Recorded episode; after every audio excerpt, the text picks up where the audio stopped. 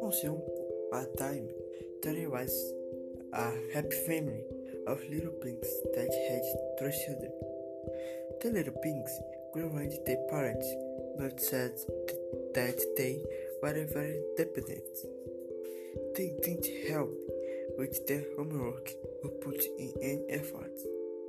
The only day they got tired and decided that the pigs, which had already well grown, would go live alone. The parents gave each only a little money, some good advice.